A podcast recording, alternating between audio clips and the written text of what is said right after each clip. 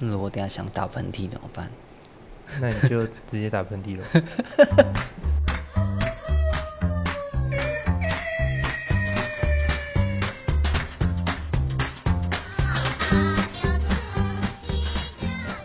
嗨，欢迎收听富理通天阁，我是多多。那今天要带来的是比较特别的是见习生特辑。那为什么我们会有见习生呢？是因为我们这次有富理指导农村实验基地，也有承接了教育部青年发展署的学习性轻据点。那这里面这堂课我们有招募了两位见习生，他们是在憋校特训班看见在农在富里看见。农村的魅力，这个计划的两位实习生，那他们会在这边在农村蹲点二十天，然后这次想要透过他们的观点，然后让他们看看这段期间他们学到什么。那我们主要是想让他们在这段期间认识农业，然后最后提出一个 dream idea 的计划，这样子。那我们接下来就先介绍红校。嗨，大家好，我是红校，他是我们这次。其中一位见习生，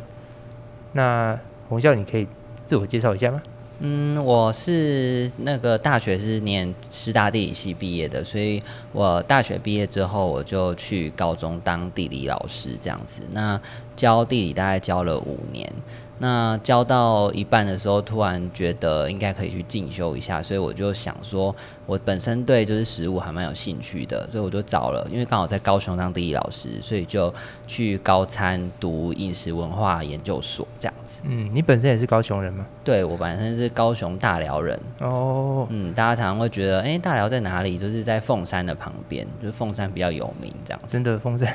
蛮常听到的。嗯，那。这次为什么会想要来参加这个憋校特训班呢？一开始的时候，其实是看到佩佩在那个脸书上，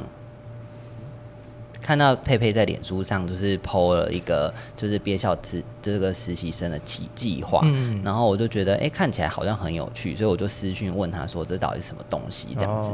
对，然后看到地点说哎复理。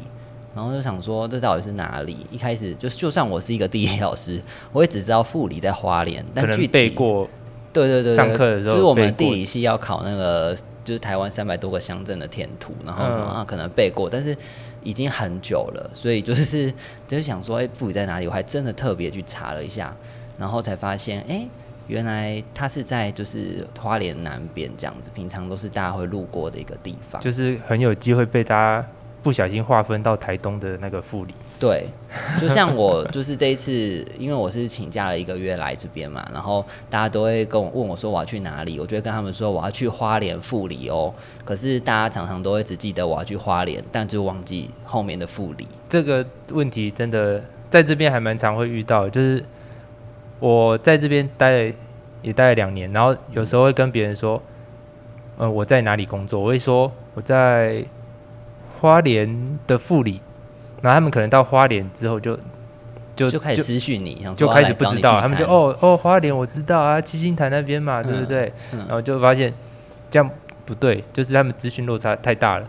就是花莲其实到这边还需要一阵子，对，像你像你这边在这边骑机车半个小时可能才到玉里嘛，嗯，那你到花莲就是要更久的时间。所以我后来就学乖了，我就说，呃，我现在在。台东池上的北边，那是花莲的富里，这样大家好像比较容易有一个概念。但这样会不会介绍这个地地点的名称有点太长？就是大家还抓了好多个名称，台东池上、花莲富里，是真是真的有点长。但是我觉得让人家了解比较，嗯还是比较快。就是虽然讲那么多，但是还是比平常还要快。对对，那你在这边，嗯，要介绍一下你平常的生活吗？因为我们其实这次有帮见习生安排了。呃，一个小房子是我们在地的老师，他知道我们有这些需求，然后就提供了他们的老家，让我们见习生可以进去住。那红夏要不要分享一下你在这边生活的一些小故事？好，就是嗯，我现在上班的地点是在天赐良园嘛，那就是在富里的永丰村，它大概是距离就是富里火车站骑车七分钟左右的地方，然后再继续往就是海岸山脉的方向骑。就骑到山脚下的话，就是我住的地方。然后我们帮他取的名字叫富里小房子。那我就是里面会有厨房跟一些锅具，因为就是富里小房子，如果要骑车到市，就是富里市区有卖外食的地方会比较远。那如果下班后晚上呢，就是这边也很早，店就会关了，所以我就是大部分时间都是去菜市场买菜之后回来自己煮。而且富里小房子有一个特色，就是第一天的时候，我到了第一件事就是先把那个门牌拍下来，然后多多就跟我说，嗯，那个门牌可能没有用哦，就是那个地址输到 Google Map 里面的时候，它就没有办法定位在我们所在正确的位置上。嗯，然后因为虽然我是地理系的，但我有点围路痴，所以我一开始原本想说，就是我到哪个新的地方去，就是陌生的地方去玩的时候，我都一定是用 Google Map 去导航，嗯这样子。那既然没有办法导航，我还要新建一个点位，所以我就超级紧张，我想说天啊，我到的时候已经太阳快下山了，大概五点多，然后所以我就赶紧收拾完之后，赶快就是跑到那个富里街上的超市采买一波，就是 等一下晚上要用到的食材，然后赶快躲进山里。其实也没有到山里啊，就是山脚下。但是这边真的有那个地标，那算经纬度吗？有，就是那个你如果在经纬度比较 Google 方 Map 便。上定那个经纬度的话，它是会跑出来。对，这个这个比地址好用多了，因为这里的地址其实不是像大家想的是嗯什么路、什么街，然后几巷几号，嗯。没有，这边就是一段路，然后大家一人分一个号码，嗯，所以你你看到这个号码，你也不一定能真的接着找到下一个号码。对，像上礼拜我弟跟我妹来找我啊，他们也想说，哎、富里哪里？然后他们就是在富里的路上，就是跟那个机车行老板租机车，嗯然后机车行老板就很热心的跟他们说，哦，那你们是要去哪里找你们哥哥？他嗯带他们去。然后呢，我妹就问我那地点在哪里，我就传两个东西给他，一个是地址，然后一个是 Google Map 的那个点位的经纬度。嗯那他就拿了那个地址给老板看，嗯就连机车行的老板。都猜了很久，他就说啊，大概就是在那个地方，在哪里？但是呢，实际上在哪里，连在地人都不知道呢。也只能骑去那一段，然后慢慢慢慢的去对门嗯牌，对，所以这就是就是富里小房子的一个地点的特色，嗯甚至住在都市的人比较比较少会有遇到生活的经验。对对那你前面讲到你有到街上买菜，你常常自己煮吗？我几乎因为午餐的话是天使的公司这边会一起吃便当，嗯。那晚上的话我几乎都是自己煮，除非有别人来找我，我就会去市区买东西，嗯。就是去餐厅吃饭这样子，嗯。不然通常都是下班后就自己煮。在这边就是如果离买东西的地方很远，真的会让自己开始想要自己准备一些吃的。对，因为虽然我平常在家的时候，嗯、偶偶尔煮，真的是偶尔煮，但是呢，其实呃，到这边之后，就是你如果不自己煮的话，就是有时候会懒惰。但是你如果懒惰，就是像我的富里小房子走出来，外面是没有东西的，然后只有一个邻居，但平常真的没有看到邻居的人影。然后早上出门的时候，路上的田会有农夫在耕作，嗯对，在做一些农事。嗯，但是呢，就是也不会聊天，然后那附近真的是完全没有任何店家，嗯对，所以真的是要具备就是煮煮饭的技能是比较好的啦。如果在这边想要长时间生活的话，嗯，顺便跟你分享一下，如果你在你门口看到的农夫，他们在在田里面工作，可是他们家可能不一定在那边哦、嗯，就是他住在别的地方，对，因为他们这边有有些人的田区就是很分散，所以他可能嗯到他自己的田区都要骑车一一阵子，嗯。所以他可能也不一定真的是你的邻居。对我们那边就是完全晚上的时候是没有看到任何人影的。有猴子，对，有猴子，对，那猴子好像比较晚上比较少看到。对，白天的时候就是白天在猕猴出来。对，在在那个树的那边，因为我的房子的后院是紧贴着山脚，也就是说，嗯我从后院的时候就可以走出来就是山，所以就是猕猴就会在山那边跟我就是不打招呼止四目，对他就会很惧怕的看着这边怎么突然有住人这样子。他感受到他的粮食对受到威胁，受到威。胁，对，因为对我要去附近采一些，就是房东种在那边的水果这样子。对，因为因为房东在后面还有一个小小菜园，然后也有种嗯一些水果，所以根据房东的说法是说，平常猴子或是其他动物，就是偶尔会下来观光游览一下，然后就带走一些食物。对他们最爱的是火龙果，然后松鼠也有松鼠跟鸟，然后房东有种那个树葡萄，就是超好吃。嗯，然后就是只要树葡萄一成熟，我马上没有摘下来的话，只要我下班回来之后，就是那些成熟树葡萄就会直接消失的无影无踪。直接被动物好朋友对，直接带走了。哦，那也可以讲讲你实习期间有做了什么事嘛？因为现在到现在已经两个礼拜了。嗯，对。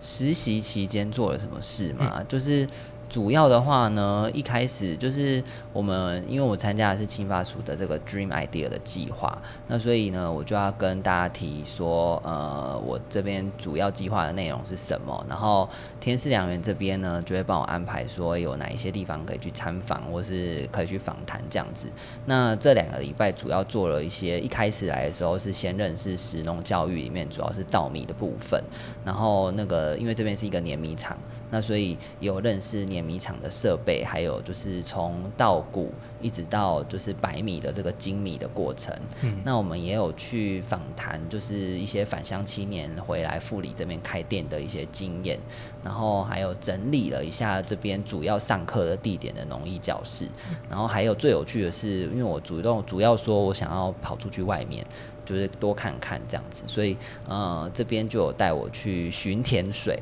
那巡田水呢，其实就是到田里面看一下田里面在做什么事情。那主要就是因为现在是二级稻已经插秧下去了，所以我们去看到的就是小小的秧苗，然后还有就是呃福寿螺要一直吃秧苗，所以我们就是去撒苦茶粕，很多的福寿螺，对，很多很多的福寿螺，然后所以我们就要把苦苦茶粕撒下去，然后还有就是很多很多的杂草，然后把它拔起来，这样子，就是主要的，就是。大概经历的这两个礼拜的事情。嗯，因为我们刚好配合那个农作的时间，所以我们这时候也只能看到插秧这部分了。那这全部的过程，就是实习间这样说起来，其实也不少活动。对。对。那你最喜欢哪一个部分？我分两个讲好了，第一个是我自己最喜欢的，因为我本身是读饮食文化研究所的，所以我很就是对吃或是食物很有兴趣，所以我就是也很好奇说，哎，那返乡青年回来开餐厅，他们的心情是什么？嗯嗯。所以就是我们去吃了，就是罗山当地的一个返乡青年他开的店叫豆粥会，嗯，那他也没有开很久，他就是今年才刚营业没多久而已，然后他是从台北的这个经营餐饮业的经经验再移植到这个地方，然后所以它东西也超好吃，对，所以我们就我就对这一段就是他的辛酸血泪史，然后还有就是他跟我们分享他做的东西，就是呃可能是有机的，然后主要是熟食的餐厅啊，这些经营理念还蛮喜欢的，嗯，对，因为那那次访谈我有跟去啊，就是豆粥会的阿宝，他其实。真的是一个很真实的人，很真的人，对对，他有什么心情都会直接跟我们分享，非常直接。就搞不好他平常跟家里的一些长辈好像也不方便这么说，所以。对，因为其实大家要知道，我们在富里这边呢，就是很少同龄的好朋友。我们现在在天使工作室，因为我们有三四个就是同龄的工作伙伴，所以我们平常上班的时候是我最期待的时候，因为我只要下班回家之后就没有人可以跟我讲话了，所以我这几天的喉咙就是处于一个保养的状态，进场维修。因为大家知道老师的工作就是每天都讲话五六个小时以上，嗯所以我喉咙其实很长，就是就干痒啊、受伤或者讲话太久。但是呢，就是来护理这段期间，几乎都没有什么跟人讲话，所以就是每天早上上班就是期待，哎呀，可以来这边跟大家讲话。好像习惯讲话了，对，不讲话就觉得怪怪的，对，就觉得哎呀，所以就是准备就是那个开学后要回去大讲一波。但最近就是就是在这也是都市的或是现代人，大家。比较少能够想象的一个状态，就是当你身边没有其他同龄或是同温层可以对话的时候，嗯，那你要怎么跟自己对话的过程？这也是这边需要学习的问题。对。然后，嗯，这几天做的事情印象最深的。我觉得学到最多的是我去呃碾米厂的时候，碾米厂的厂长跟我们介绍不同的碾米设备，还有精米的过程。因为虽然说刚刚就是餐厅的访谈是我很有兴趣的，但其实那是在我平常在都市或者在其他地方也可以有类似的经验。对，那但是真的是只有到这边实习之后，才可以这么仔细的去认识每一台。就是碾米的设备跟机器，它到底是做什么的？然后整个详细的流程是怎么做的？这些都是平常网络上查啦，还是问人啊，都没有办法得到的经验。嗯，所以这是我印象最深，也是来这边最收获最的最多的一个经验。因为呃，其实碾碾米的方式会根据每个米厂，它用用的机器也会有点不不一样。嗯，那所以红校认识的是我们这边天赐良缘自己做的有机米，它包装的时候就是平常是从冰箱是放在冰箱保存，等到出货的时候，它才会从冰箱拿出来，然后才碾制好，然后再包装送给送给大家，所以都是算新鲜的米的。嗯，那这段期间，你大部分活动区地点都在富里吗？还是有到玉里或池上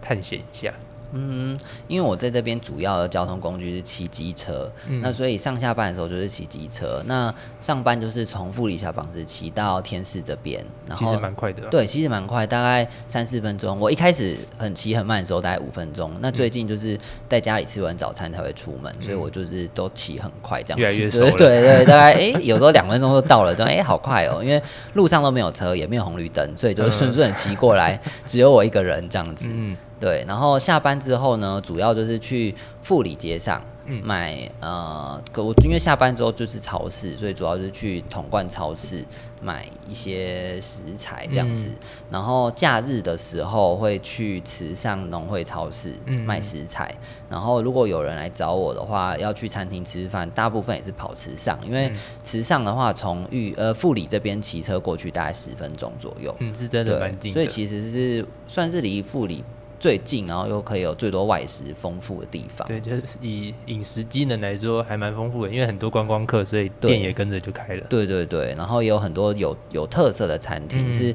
比较少在都市里面吃到的。对我前前几天其实听洪笑讲说，他吃的很多餐厅，其实我自己都还没去吃过。我就是会每天安排一，因为不是除了上班时间之外，嗯就假日的时候，每一餐都安排一间我没有吃过的餐厅。就是就是开地图开始在那边画，对开始点点点，加对，这都有看到我的地图，就是我会我的平常的习惯就是我在 Google Map 上呢，会我本来就有追踪很多美食部落客或美食家分享他们吃的东西，然后我就会在地图上标记那个点位。但我那到那边了之后，我就打开我的地图，就可以看到说，哎、这附近有什么我之前记录下的餐厅，我可以去吃看看的。哦，然后最近就是寻访池上我之前记录过的，对，然后呃上礼拜还有去玉里，就是往北边、靠花莲的方向骑，算是玉里算是呃花莲南部一个比较大的聚落。那从富里这边骑过去的话，大概是半小时左右。对对对，对，那但是而且路上就是可以看到蛮多山啊什么的，所以其实虽然说要骑半小时好像很久，但是骑的过程心情其实蛮好的。其实也没什么红绿灯，就是对，没有什么红绿灯，然后其实骑车的时候风是有在流动的，所以就不会很热。那也要挑对时间骑，对不对？就是我好像也是正正中午，正中午点多，对啊，所以我来这边就晒伤了，对，但是骑的过程不会很热。但是只要你到，例如说像我到玉里之后，我就开始打开我的 Google Map，然后看要吃什么的时候，嗯就超热。忽然发现皮肤对，突然觉得超热这样子，对，不然其实骑的过程映入眼帘的都是绿色啊，然后风吹啊，所以其实还蛮舒服的。还是骑车的时候其实很亢奋，所以就忘对，记有一点，有有一点有一点痛对。但是路标会一直说玉里多少，玉里多少，玉里多少的那个数字越来越小，代表我离它越来越近，然后就心情蛮好的。太兴奋了。对，然后结果这还在骑蛮久的，就是骑了半小时。但玉里也真的也算蛮多吃的啊，对，而且最近其实玉里和池上也都有一些活动，富里本身也有。嗯，对其实蛮多活动的，因为呃，像我是来这边之后才加入了脸书的我是富里人的社团，嗯，然后里面就是大家就会 share，诶，这礼拜有什么活动，这礼拜有什么活动这样子。那我才发现，诶，原来很常办市集，然后或是就大家就坐在草地上，然后有一些音乐类似这样子嗯的活动。那平常在都市的时候，其实我很少 follow 到这一块，好像不会那么仰赖脸书社团嘛，对，因为这边大家可能不知道，我们这边使用脸书社团的频率非常的高。嗯，就是虽然我们那个社团叫我是富里人，但是它事实上会分享到远到台东或哪里的讯息都会放进来，可能到处热气球啊，或者是池上有一些原住民联合丰年祭那种事情，或是玉里甚至花莲市里面的资讯，其实都会放进来，因为那都算是我们生活区域可以去的地方，对不对？上礼拜还诶，昨天吧，玉里分局还有办一个抽奖活动，他也会 PO 在里面。对他现在比我们要熟了。我有把它列为抢先看，然后只要有那个讯息，他就叮咚跳出来，就说啊要抽智慧手表，然后 赶快走。对，我想说，哎呦，就是有点彻底融入富里的感觉，就哎呀，我真的住在这里了，这样子。嗯蛮好的，对算算是知道这边的生一个生活的小秘诀，就是先嗯加入社团。对，然后你有什么疑难杂症的问题，就可以上面提问。其实我觉得大家都还蛮热心的，嗯嗯就在上面很多人留言就会回答你。对，就是平常我们可能真的就觉得社团好像是一个比较震惊的，就是好像不会在上面聊天，或是做一些对闲杂的对事情。这这边的社团其实跟我们平常在都市里面遇到的社团，它功能有点不太一样。嗯，对，很像公布栏。对，就是这这附近有什么事情这样子。那你在这两周有观察到什么护理的特别的现象吗？嗯，我因为我虽然是住在大寮，大寮算是一个农业区，也有一个工业区，嗯。那因为它蛮大块的，但嗯。其实我生活圈主要都还是在凤山或者高雄市为主，嗯。所以我觉得我应该可以算是用一个都市人的生活的方式来看富里这样子。嗯。那所以一开始来看到的时候，像天视往外看就看到就是一大堆山，嗯。然后就是平常在都市不太会看到的，那山都是远远的看这样子，嗯。那也不会有一种哎纵谷这边很狭窄，往左看就中央山脉，往右边看就是海岸山脉这么近的一个地方。那所以就是哎山好像变成一个很普遍的现象。我每次都觉得哎我一直想要企图往外看。感觉视力会变好，就是一种想象，然后就会有各种层次的绿色，像山就是比较深的绿，嗯然后稻田就是一个比较翠绿、青绿的样子，嗯因为现在是刚插秧嘛，对那所以就是有一种不同层次的感觉，然后嗯又有天空，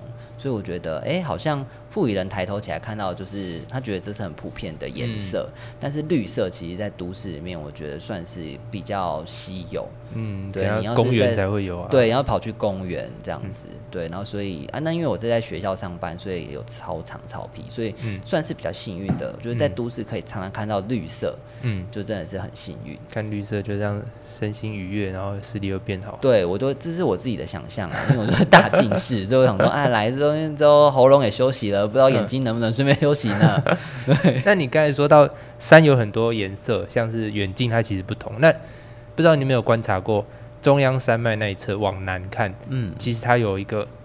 就一层一层的，它就是其实都是斜的，可是它真的有一层一层。因为还没有仔细看过，下次往池上那方向你可以看一下，嗯。那那边我觉得也蛮酷的。其实一路延伸到台东那边、都是类似这种一层一层的山，对，就是它形状其实一样，嗯，只是它刚好前后，所以就是、哦，近远近的差异，所以导致它对。看起来之前好像在鹿野那边还听过什么九龙入海或什么那种的，哦，就是说起来很很吓怕的地形，但其实嗯就是一条一条的那个，我不知道地理上面龙的脊椎的那种尖刺感觉。感觉，九九条龙窜入海里那种感觉，哦，对，可以下次可以观察一下看看。嗯，那后面最后可以聊一下，你在这边在农村观察的东西，就是未来会怎么样运用到你的军 idea 里面嘛？哦，因为我是高中地理老师嘛，嗯所以一开始我来的时候，有稍微想一下我要做什么事情。那高中生现在新课纲就是嗯最常困扰他们的，还有困扰高中老师的，就是有一个叫学习历程档案的东西。已经跟我们以前学到的不太一样了。对，就是以前的地理课，就是像我来的时候，大家都哎，你是地理老师哦，那有教长江黄河吗？有教什么中国省份吗？有？吗？有吗？对，那其实现在就是没，呃，也不是说完全没讲，嗯但是它已经不是占一个很重要的篇幅，就比较。少了。对，所以新哦课纲的地理内容其实也改变很多。嗯对，那学习艺人档案跟我这个年代的备审资料其实很像，就是他们考完学测之后要用这个学测成绩去推甄的时候，嗯他们要有一个类似备审档案的东西记录你的课程资料。那有一件很有趣事情是，高中生现在有一堂课叫自主学习。自主学习。对他现在必须想说，诶，那这个这堂课是不会有老师的哦，嗯就是老师当然还会在前面协助你，但是老师不会有课本，然后教你，就是像我们传统的教育这样子说，哦，课本没有什么，你就把它背起来，有考试，什么都没有，老师就是坐在前面，那每一个人呢，他就要去想说，他今天如果没有老师，也没有课本的时候，他真的想做的事情是什么？嗯。然后他要去做，然后写一个计划书，那安排他的周次表，然后最后完成之后写成一个报告。那像我们高雄市教育局就会办一些呃自主学习的竞赛，他们就最后做完自己的自主学习计划之后，就可以拿去比赛。嗯那这个事情，因为新课纲现在第一届高中生已经毕业了，嗯像我带的新课纲第一届就已经高三刚毕业这样子。那他们之前有做过一些很有趣的事情，例如说，嗯、有的人对打篮球很有兴趣，所以他就想说他精进他的篮球技巧。哦，那就是变成他的一个自主学习计划。那也有人对养鱼很有兴趣，他就养一缸鱼去观察它这样子。对，但是其实所有的高中们都非常困扰，因为新课纲毕竟刚开始起步没多久，所以呢，他们在就是国小国中的时候没有足够的时间去探索他们自己的兴趣。哦，所以，当你突然叫他，哎呀，你要自主学习做一件事的时候，他真的完全不知道要做什么。被填鸭填的太久了，对，不知道怎么办。对，但其实他们各自还是有兴趣的。嗯我举例来讲，像上课第一课的时候，很多人对自己没兴趣，他就在台下做一些、他自己有兴趣的事情，例如哎打电动啊、看漫画啊，或是大家最常有印象的就是对国文课本题解跟作者。把它涂成一些有趣的漫画，嗯，对，对，例如把孔子画成雷神索尔开始画人画他们作者，对，所以其实高中生是一群非常有才能，然后非常有想象力，也非常有兴趣，嗯。然后又还没有被社会荼毒的，就是年轻人。难过。对，那所以他们有自主学习计划这件事情的时候，我觉得其实副理我来观察之后发现，嗯、因为副理的人很少，嗯。包含呃总人口也很少是，那尤其是年轻人真的很少，那就是来的这些年轻人，就是常常是一个人力不足的状态。嗯嗯，那所以我们有很多就是像青年培力工作站这边的工作，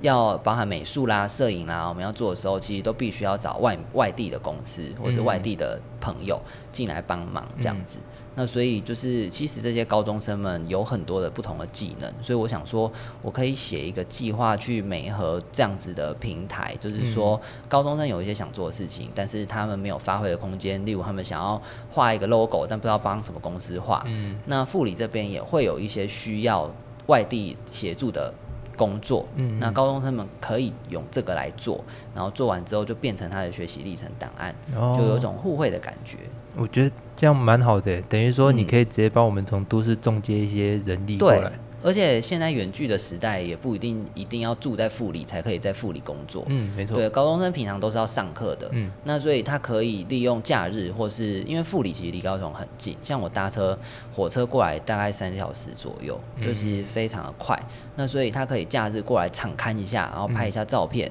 然后回去之后他就可以发想，然后做完之后，平常讨论的时候也可以视讯沟通。嗯对，所以其实我觉得算是还蛮可行的一个计划。我刚才比较好奇，你刚才有提到自主学习这个东西，嗯它是每个礼拜都有固定一个时间吗？哦，对，现在课表还是一个礼拜每天都七节课，所以就是三三十五堂，七五三十课表在七节，以前不是说第八节？第八节是辅导课，哦所以它不算正课的内容。哦，那所以哦现在里面的课表呢，你就会看到每一个，像现在的家长很，就是看到小孩的课表都会觉得啊，好奇怪，怎么跟以前长得不一样？以前都是国文、数学、英文什么这些，现在上面就有一堂叫自主学习，然后还有一堂叫多元选修，嗯，然后还有一些什么国文什么什么，像多元选修里面，我之前开过的是高雄学，嗯那高雄学我们就直接叫高雄学，好像有点无聊，就是在学高雄各种事情嘛。嗯那我们就把它叫做奔跑吧打狗仔，然后 然后课表上就有一堂名称叫奔跑吧打狗真的这仔，样子。对，然后家长就会很问号，然后哎，自主学习那这堂到底是要干什么？然后这个打狗仔到底是要干什么？嗯对，所以这个高中生就是有一堂课叫自主学习，那他会跟着不同的课表去排。那每一间学校教育部给就是学校操作弹性也蛮大的。嗯那我们学校是安排导师去协助这块工作。嗯那有的学校是呃分组，例如说，呃有的自然组的学生想做实验的，嗯他就归类在同一组，然后就派一个可以带他们做实验的老师给他们，这样。所以还是会稍微做一个基础还是要做一个引导，因为嗯高中生毕竟他有发想，然后会自己操作，但是他还是需要有人去在旁边协助。有时候想法可能还是需要被整理一下。对，嗯他们需要有老师跟他们讨论。嗯，对，好的，那我觉得这样很好，就是之后他们是只能做设计吗？还是他们其实很愿意拔草或是什么的？我们这边有机，我觉得他们一定要试着拔拔看，就像我来 这边，你要如果例如说，呃，我是想说我可以做一些实物媒体的写作嘛，嗯。那就如果这边副理主要是稻米为主，嗯。我就可以做一个十米的教育，那写一个教案，嗯。那我不可能来这边看一看就把那教案凭空变出来，对。我一定要实际参与某些部分的填试工作，嗯。那高中生也是，他如果要完成一个比较深刻一点的这个工作，包含他拍摄的话，他也不是来这边这样子，像用一个外地人的眼睛跟镜头拍一拍，这样子我觉得不深刻。嗯。他一定要下去拔拔看，那实哦际感受，对，那他只会知道啊哪个地方才是最累的，那个地方就是最有魅力的地方，嗯。他才有办法成功的拍出那种会感动人心的摄影。嗯，对，所以我觉得就是到时候可能还是要麻烦复理，对，就是又有类似互，虽然说是互惠，但其嗯。实高中生就跟我一样，就是一群脱离农事工作跟土地的人类，嗯。所以就是一开始来的时候，一定会问题很多，我们还是要教他们怎么做，不可能跟他们说指着那片草皮说你们就去把它拔光吧，然后他们就秧全部不见了 对，就是他们一定是秧跟稻稻稻草啊，或者是一些平常的杂草都是分不清楚的，对也是。嗯。那我觉得这个这个计划还蛮有意思的，但是他们有有可能延续个半年嘛？因为我们到做虽然一年有两期，可是其实一次都要半年，他们有可能配合到那么长期嘛？或者是其实都只能配合短期的事情？嗯，他们因为不不一定是自主学习这堂课可以、嗯可以搭配。那嗯如果我开设，因为我本身是念饮食文化嗯研究所，所以我之后有想要开设类似食物地理或是食物与生活的多元选修课程。嗯那我也会需要，就是最后他们会做一个期末的展演。嗯那我们可能也可以跟副理合作，然后去做，就是可能到时候展演会场拉到这边，或是跟这边有一些互动这样子。哦。那自主学习的话，他们是一个学期或是一个学年嗯。为单位，所以他就是一开始学期初的时候就会想说，诶，那他这一个学期，就嗯。就是这半年，或是他的时间单位一年，他的可能完成的计划比较庞大，嗯。他需要比较久的时间，那所以刚好就可以跟倒做插秧的时间搭配。嗯。我来的时候才发现，哎、七八月七八月的时候刚好倒做插秧，嗯，然后所以这样子到呃十一十二月是十月对差不多就。是第二期收嘛？对那在第一期收的时候是在二月的时候插秧，所以好像跟学期还蛮可以搭配的。这样说起来蛮像，对，就跟寒暑假开学时间对蛮 match 对的。二月到七月左右，刚好是可能暑下学期假回来收这样子。对对，就是所以他们刚好可以看到插秧，就如果来、来暑假来看就看到插秧，嗯然后之后如果假日来看，就是看到可能采收啊什么。其实嗯我觉得他们还算还可以蛮完整 follow 整段，就是农业就是稻米栽种后跟采收的过程。嗯，那真的需要好好联络，感觉就是会有一些很棒的人力。对，因为高中生们其实我觉得还蛮有活力的，嗯。而且他们现在包含社团也是，嗯。就有很多社团活动会去偏向帮助某些小学的学生上课啦，嗯或什么，其实他们都还蛮愿意投入他们的精力。太好了，那就希望接下来请红校帮我们从都市多找一些人过来，呃 有热舞社嘛，然后可以来这边跳一段舞、啊，来这边跟社区妈妈尬舞。对对对，就是也不一定是农事工作，我觉得嗯他们有非常多多元啦，嗯多元，然后所以就是蛮可以发挥。其实就让更多人来认识这里，我觉得都是一件好事。对对，那这个 Dream Idea 是应该是在十一月的时候再进行比赛嘛？对对，